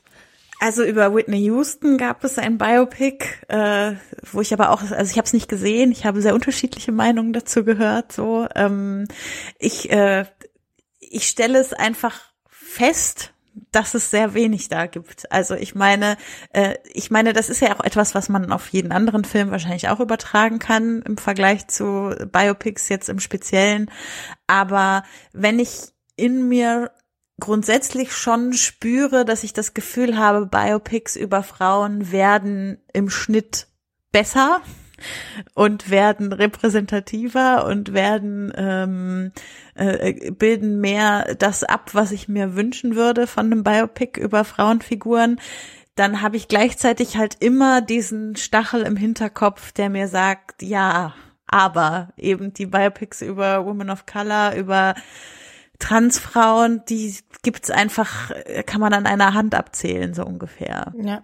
Also ich möchte, also mir sind noch mehr eingefallen, aber die, die ich genannt habe, waren die einzigen aus dem deutschsprachigen mhm. Raum, wollte ich jetzt nochmal korrigieren, mhm. weil als jetzt Whitney Houston gesagt hast, es gibt ja auch eins äh, über Tina Turner, What's Love mhm. Got to Do With It, das ist auch schon ein bisschen älter.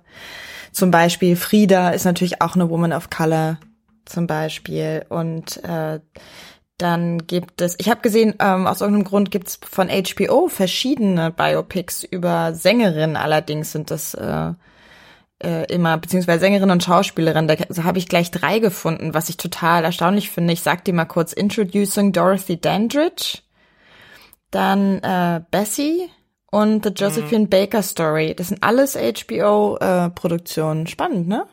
Mhm.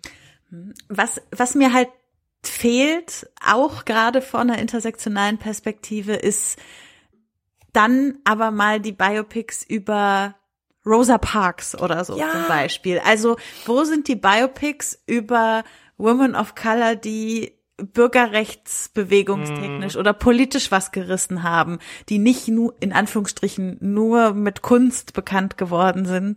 Also ne, auf jeden Fall die Anführungsstriche bei Kunst mitdenken, aber sondern die, äh, die in Anführungsstrichen klassischen Männerdomänen was geleistet haben, so die, die fehlen, die, da ist irgendwie so ein weißes Blatt. Hm. Auch da ist Hidden Figures wieder vorne, ne? Also. Hm. Ja.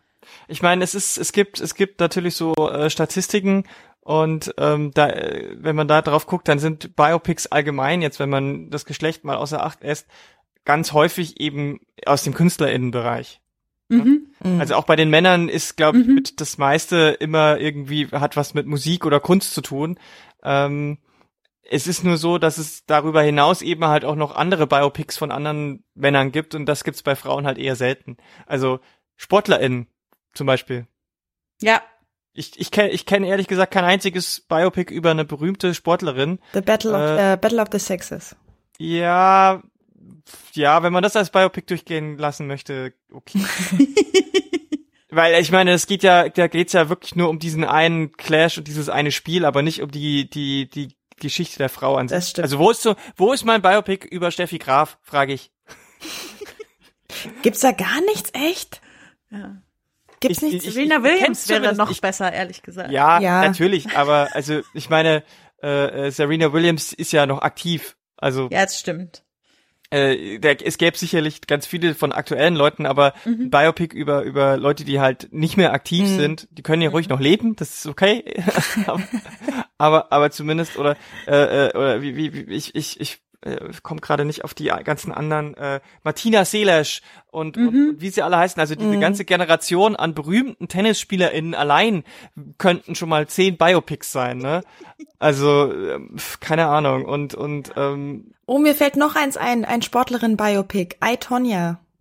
Nicht, dass ich das mochte, ja, aber ob das äh, jetzt ja gut. Also ich mo kann man auch diskutieren, ob es genau. ein Biopic ist. Ja. Aber es gibt es ist zumindest eins, das stimmt. Okay, da habe ich jetzt nicht dran gedacht, das stimmt. Ja, ja. ja, ja. Aber ich meine, äh, da, darüber hinaus äh, hat man natürlich dann auch noch sowas wie äh, äh, berühmte Politiker, wo wir jetzt auch gerade wieder einen hatten äh, bei den Oscars, äh, mhm. bei den Nominierten ähm, und letztes Jahr ja auch. Und ähm, klar, da gibt's dann einen vielleicht über, also es gibt halt immer welche über Königinnen und dann gibt's, aber dann hört's schon fast auf. Dann gibt's mhm. vielleicht noch mal einen über Margaret Thatcher oder so. Mhm. Ähm, aber, also, aber über, über, über politische AkteurInnen, abseits vielleicht auch von ähm, Präsidentinnen oder anderweitigen Staatsoberhäupter, mhm. äh, gibt es tatsächlich relativ wenig, habe ich das Gefühl. Währenddessen es bei Männern auch immer wieder ganz viele gibt, sei es jetzt äh, Milk oder sei es jetzt die, natürlich Martin Luther King, super, ist auch ganz wichtig, aber ne, also aber Martin Luther King ist ein super Beispiel, weil man könnte nämlich genauso gut auch mal einen Film machen über seine Frau. Mhm. Ja. Ja, Coretta Scott King, die auch äh, total aktiv war und eine unheimlich interessante Persönlichkeit ist. Also hm, mhm. genau. Und und und es gibt es gibt halt viel viel viel ähm, viele Disziplinen, in denen Frauen besonders wichtig oder äh, wichtig sind, wichtig waren, wichtiges geleistet haben. Ähm, Gerade auch in dem Bereich Philosoph, Philosoph, Philosophen hatten wir jetzt vorhin mit Hannah Arendt schon eine besondere. Da gäb's noch zehn andere, über die man auch mal eins machen könnte. Mhm. Ähm, und, und über Naturwissenschaften und alles Mögliche. Also Stoff ist auf jeden Fall genügend da. Auf jeden Fall. Ich, ähm, ich habe ich hab mal so ein bisschen äh, darüber nachgedacht, weil äh, worüber über wen ich jetzt noch so ein Biopic mir wünschen würde. Rosa Parks steht übrigens ganz oben. Hm, ähm, ja auch, das war ich. so die erste Person, wo ich mir gedacht habe, über die möchte ich verdammt noch mal so ein Ding haben. Aber ja, ich bin natürlich ein bisschen darauf äh, äh, angepiekst worden durch die großartige Rosa Parks Folge, die es in der aktuellen Doctor Who Staffel ah. gab, ähm, wo ich da dachte, ich ja, da, äh, da, da hat sich gezeigt, es, als so eine Serienfolge kann es es geben, aber jetzt bitte das Biopic. Ich würde gern zwei äh, nennen, die ich mir hier noch aufgeschrieben mhm. habe. Vielleicht hört ja jemand zu und möchte einen Film über diese Frauen machen. Ähm, ich habe mir einmal rausgesucht äh, Harriet and Jacobs. Kennt ihr die? Habe ich schon mal gehört, ja. Ähm, die hat äh, eine eine sogenannte also eine Slave Narrative geschrieben. Also das ist so ein, also ein Literaturgenre in Nordamerika, also von von Sklavinnen, die sich äh, aus der Sklaverei befreit haben oder befreit wurden und sozusagen dann ähm, über ihre Erfahrungen in, als Autobiografie eben schreiben. Und Harriet N. Jacobs hat eben eine dieser Slave Narratives geschrieben wo ich auch denke, das wäre auch eine Geschichte, die die ich finde es wert wäre, erzählt zu werden. Ähm, und eine andere Frau, äh, auch aus den USA, gut, ich habe Nordamerika-Studien studiert, das liegt mir dann näher, äh, äh, ist Sojourner Truth. Und das fand ich, das fand ich so bezeichnend, weil wir haben jetzt so viele Geschichten in der letzten Zeit gehört über Frauenwahlrecht und so. Und Sojourner Truth war natürlich auch äh, im Abolitionismus, äh, ne, also im Kampf gegen die Sklaverei aktiv, aber es war auch eine wichtige Frauenrechtlerin. Und die taucht irgendwie auch überhaupt nicht auf, ist so mein Gefühl. Also das sind so zwei äh, Frauen aus dem nordamerikanischen äh, Kontext, die mir einfallen. Ich schäme mich ein bisschen. Ich, ich kann nämlich aus vielen anderen Ländern keine nennen. Also ich könnte jetzt leider keine afrikanische zum Beispiel nennen. Also da habe ich jetzt wieder so ein total kolonialistisches, peinliches Loch. Aber nichtsdestotrotz, die zwei wollte ich jetzt genannt haben. So. Äh, mir würde also ich habe auch so ein bisschen im deutschsprachigen Raum geguckt, ob es jemanden gibt, wo ich denke, das wäre doch mal eine spannende Person. Und irgendwie poppte sofort in meinem Kopf Mai Ayim auf äh, quasi eine der Größen der äh, afrodeutschen Bewegung in den 90er Jahren, Vorreiterin der kritischen Weißseinsforschung, die aber ziemlich viel auch mit äh, psychischen Erkrankungen zu strugglen hatte und äh, wo sich, glaube ich, äh, ja, also man sollte viel mehr über sie wissen. Sie hat auch ganz tolle Lyrik gemacht und es wäre so eine Person, äh, wo ich finde, wenn es äh, da mal vielleicht FilmemacherInnen gibt, denen man Geld hinwerfen soll zu so einem Thema, wäre es doch mal schön. Hm. Mein erster, mein erster Gedanke war Janet Mock. Das ist, äh, da hätten wir nämlich äh, eine intersektionale ähm, Sache gleich auch dabei. Äh, die ist eine ähm, Aktivistin und die ist äh, eine Woman of Color und sie ist eine Transfrau. Mhm. Und ähm, ich finde, die könnte man da auch, äh, die ist auch noch, die ist, äh, ist noch nicht so ähm, alt. Also vielleicht ist es, vielleicht ist es noch zu früh, aber ich meine, auch bei Ruth Bader Ginsburg hat man sich ja nur auf das erste Drittel so gestützt und ähm, das ist, äh, könnte man hier auch zum Beispiel machen. Ähm, ansonsten gibt's natürlich ganz viele andere ähm, Personen, da weiß ich nicht, wenn ich jetzt da anfange, ähm, Menschen aufzuzählen, ähm, dann, also da könnte ich jetzt 20, 30 ja. runter, weil ich, ja. es ist ja schwierig, auch was auszuwählen, ne? Also, ähm, ich, ich denke, da kann man sich ja einfach mal so, weiß ich nicht, schaut euch zum Beispiel mal die unerschrocken Comics an. Da sind äh, zweimal 15 Porträts von äh, wichtigen Frauen drin. Mhm. Ähm, oder oder die die äh, Goodnight Stories for Rebel Girls, da sind auch ganz viele drin. Also es gibt genügend Sammlungen auch, äh, gerade in den letzten Jahren rausgekommen, wo es um ähm, Vorbilder geht, die Frauen äh, aus der Geschichte irgendwie darstellen. Das, also der Stoff ist, wie gesagt, halt da. Ne? Ja. Mach das, mach das halt mal ja. endlich.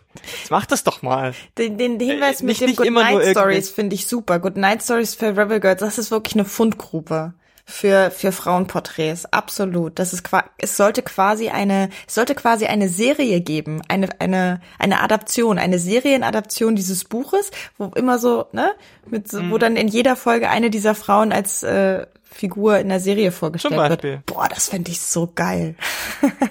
ja, also Filmlöwinnen Podcast, der äh, Filmideen Accelerator. genau. Das ist, äh, Filmideen-Podcast. Ja, also ich meine, Nina, Simone zum Beispiel wäre auch so eine per Person, äh, die man nennen könnte. Oder ähm, wie, Diana Ross wäre auch eine total interessante Persönlichkeit. Äh, also da gäbe es wirklich viele, viele Leute, die, die man da nennt. Selbst so Beate Glasfeld. Zum Beispiel. Ja. Hast du jetzt gerade zugeschlagen im Hintergrund? Das wäre sehr passend. Nein, ich habe auf meinen Oberschenkel geklopft. Sehr schön.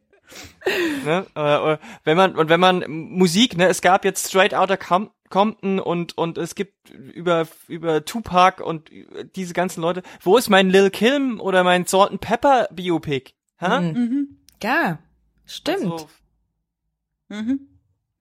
Also wir haben Deswegen. jetzt Wünsche, Wünsche ausgesprochen. Ich weiß ja auch, dass es äh, viele LeserInnen der Filmlöwen gibt, die im Filmbereich selber arbeiten. Also verlasse ich mich jetzt darauf, dass wir auch HörerInnen haben, die in dem Bereich arbeiten und unsere Ideen jetzt hier fleißig äh, aufgeschrieben haben. Ich würde ja, dann das, äh, das Biopic-Thema an der Stelle sehr gerne abrunden, damit wir noch ein bisschen Zeit haben für unsere Tipps. Mhm. Mhm. Äh, ja, dann legen wir los mit, äh, mit den Tipps, die wir euch HörerInnen noch auf den Weg geben wollen, was sich lohnt in der nächsten Zeit äh, anzusehen. Ähm, ich fange mal an. Mhm. Ich fange mal an, weil ich nämlich zwei Veranstaltungen empfehlen möchte. Einmal eine Veranstaltung in Wien, nämlich die Frauenfilmtage und eine dann in Berlin, Berlin Feminist Film Week. Erstmal zu den Filmtagen in Wien. Vom 28. Februar bis zum 7. März dauern die. Äh, ich finde das Programm unheimlich toll. Da finden sich ganz viele Filme drin, die so meine, meine Favorites irgendwie des letzten Jahres waren. Äh, zum Beispiel Madeline's Madeline.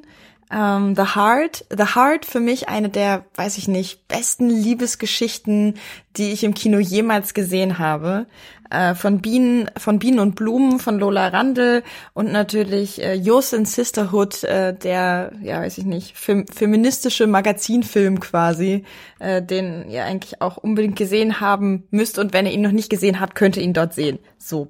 Och, und, und wo wir schon dabei sind, Margarete von Trotter ist zu einem Publikumsgespräch da, weil von ihr nämlich auch Filme gezeigt werden. Also zum Thema Biopics ist das sozusagen thematisch noch die richtige Veranstaltung. Und in Berlin findet dann, das ist quasi ein fließender Wechsel, ne, weil Frauenfilmtage bis 7. März und dann Berlin Feminist Film Week vom 7. bis 13. März. Ihr könntet also quasi auch beide besuchen, wenn ihr zwischendurch reist. Ähm, genau, dann ist die Berlin Feminist Film Week mal wieder hier in Berlin. Die sind dieses Jahr, dieses Jahr gewachsen, so ist zumindest mein Eindruck. Es ist noch nicht das ganze Programm jetzt, wo wir das aufzeichnen, online. Deswegen kann ich noch nicht abschließend was dazu sagen. Aber es läuft zum Beispiel das queere Coming-of-Age-Drama The Miseducation of Cameron Post, äh, der großartige Dokumentarfilm In Search, wo es um Genitalverstümmelung geht und ein Kurzfilm namens Riot Not Diet. Ich glaube, da ist der Name Programm, den ich auch sehr empfehlen kann. Und es gibt vor allem bei der Berlin Feminist Film Week immer so thematische Abende, also zum Beispiel zu äh, feministischer Mutterschaft oder zu weiblichen Perspektiven auf äh, Klima und soziale Gerechtigkeit. Also definitiv Veranstaltungen, die sich, die sich lohnen zu besuchen und die ich euch hiermit unbedingt ans Herz lege. Ja, dann darf jetzt Lara was sagen. Hm, genau.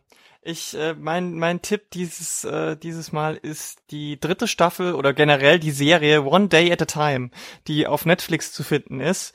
Ähm, das ist eine zauberhafte Sitcom und ich ist, glaube ich, ist auch, glaube ich, die einzige Sitcom, die ich noch erträglich finde. Und ich finde sie so erträglich, dass ich sie richtig geil finde weil ähm, die meisten anderen Sitcoms, die sind, die, die haben für mich so ein, ich weiß nicht, dass da, da, da die, die Geschichten sind nicht so spannend und hier geht es um und die Witze sind nicht so witzig und hier geht es um eine ähm, eine Familie in den Vereinigten Staaten, deren Wurzeln ähm, aus ähm, na jetzt habe ich gerade den Hänger, die stammen aus äh, Kuba. Kuba. Entschuldigung, Kuba.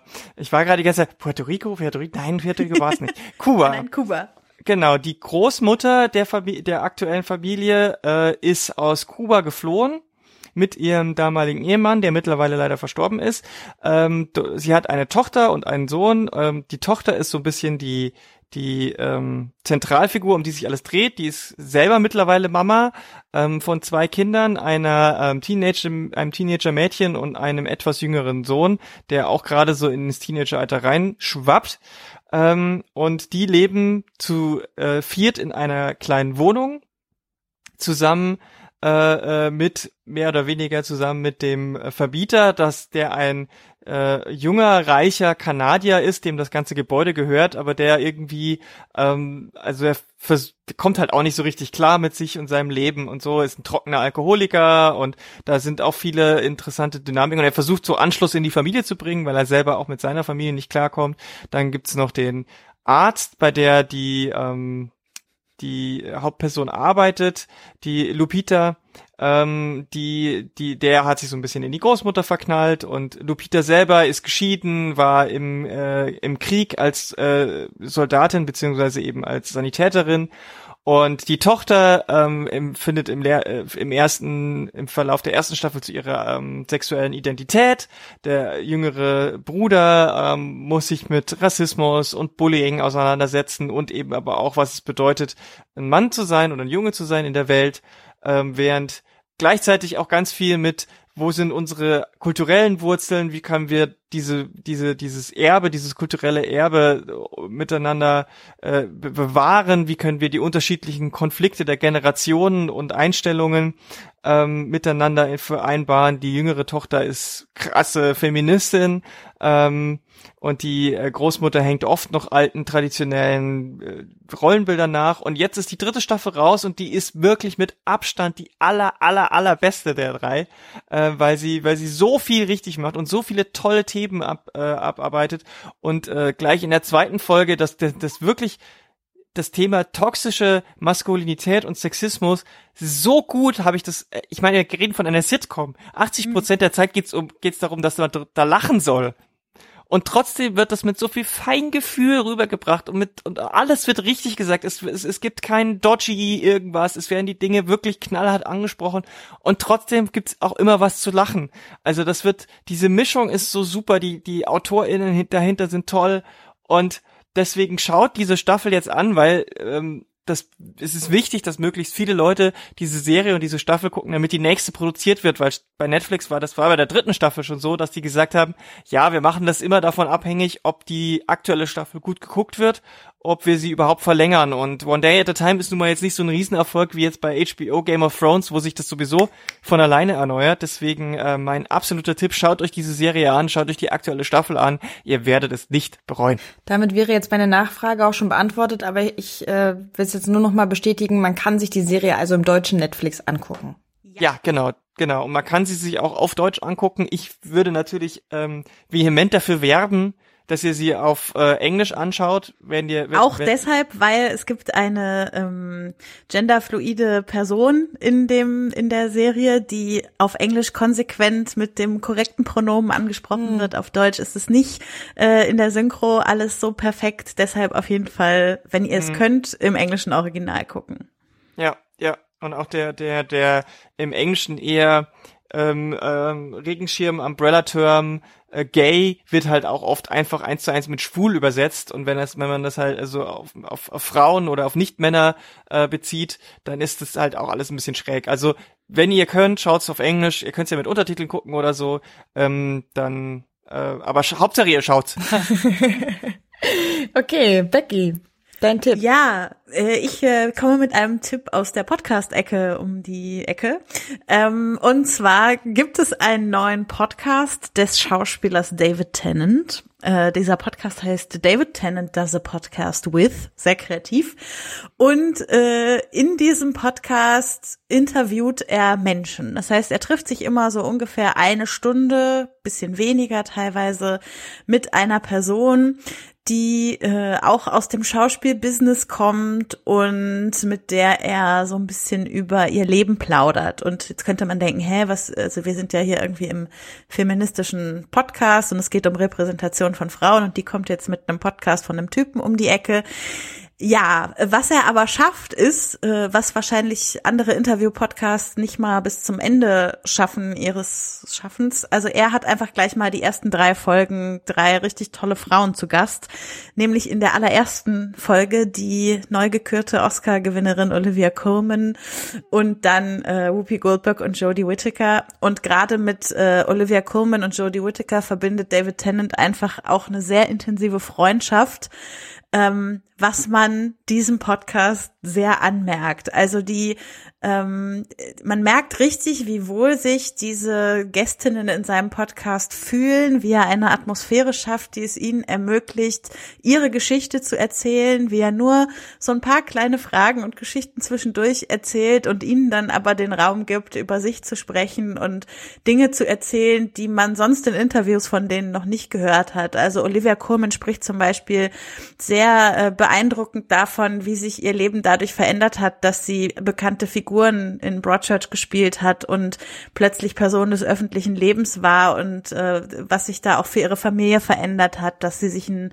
geheimen Holiday Place gesucht haben, wo sie immer hinfahren, wo sie möglichst keiner sieht und so. Also die geben richtig intensive Einblicke so in das Leben als Schauspielerin, äh, gerade bei Whoopi Goldberg auch in das Leben als Schauspielerin in einer Zeit, als du als schwarze Schauspielerin vielleicht noch nicht die richtig geilen Rollen automatisch gekriegt hast, sondern erstmal diese Rollen geschaffen werden mussten und so. Also wirklich sehr, sehr, sehr spannende Gespräche. Ich feiere diesen Podcast richtig und äh, ja, hört das. Ist auf jeden Fall auf Englisch, was ich jetzt äh, äh mal einfach schließe, ja. Aber mhm. es ist, ich würde es jetzt trotzdem noch mal dazu sagen, weil es mhm. ja auch Menschen gibt, die nicht so gut Englisch sprechen. Ja. Ich schalte dann immer äh, bei diesem Podcast auch meinen Podcatcher auf äh, nur 0,9 oder 0,8-fache Geschwindigkeit. Dann kann man es ein bisschen langsamer anhören. Oh, cool. Das ist ein richtig guter Tipp. Mhm. Kann ich auch echt empfehlen, weil gerade mit ähm, Jodie Whittaker, also David Tennant äh, spricht ja schon auch selbst mit Akzent, aber Jodie Whittaker spricht in der Folge auch mit massivem Akzent. Ja. Und da ja. ist es, glaube ich, gut, wenn man ein bisschen, wenn man die Geschwindigkeit ein bisschen zurückfährt, um äh, hinterherzukommen, ja. Ja. Cool. Äh, auch wer uns nicht versteht, also ne, kann ja auch sein. Äh, das ist also sehr grundsätzlich ein guter Tipp, ne? Also wer, mhm. wer Schwierigkeiten hat mit Sprache, entweder weil er jetzt zum Beispiel sie er Deutsch nicht so gut spricht oder Menschen, die nicht gut hören oder so, ne? Ähm, cool. Finde ich gut. Äh, für mhm. mich auch, äh, weil ich manchmal gesprochenes Englisch nicht gut verstehe zum Beispiel oder auch äh, Spanisch und so. Sehr cool. Gla quasi gleich noch ein vierter Tipp mit, mit dabei. Jo. Jo, dann sind wir am Ende angekommen dieser großartigen ersten richtigen Episode. Ich bin so ein bisschen, ah, ich bin stolz auf uns. ich finde, das haben wir richtig gut gemacht. Es hat mir auf jeden Fall mega viel Spaß gemacht. Ich würde am liebsten sofort die nächste Folge aufnehmen, aber äh, das muss ja leider ein bisschen warten jetzt, weil ich ja in Urlaub gehe. Also die nächste Folge wird dann wahrscheinlich erst Anfang April erscheinen. Hm. Genau. Ja. Aber das heißt, wir haben einfach mehr Zeit, um uns darauf vorzubereiten. Denn ähm, wenn wir über so Themen, habt ihr ja heute gemerkt, reden, dann muss man ja auch in viele Richtungen denken, recherchieren, viele Filme vielleicht nochmal gucken, Statistiken versuchen zu finden und so. Also das braucht ja auch Zeit. Richtig.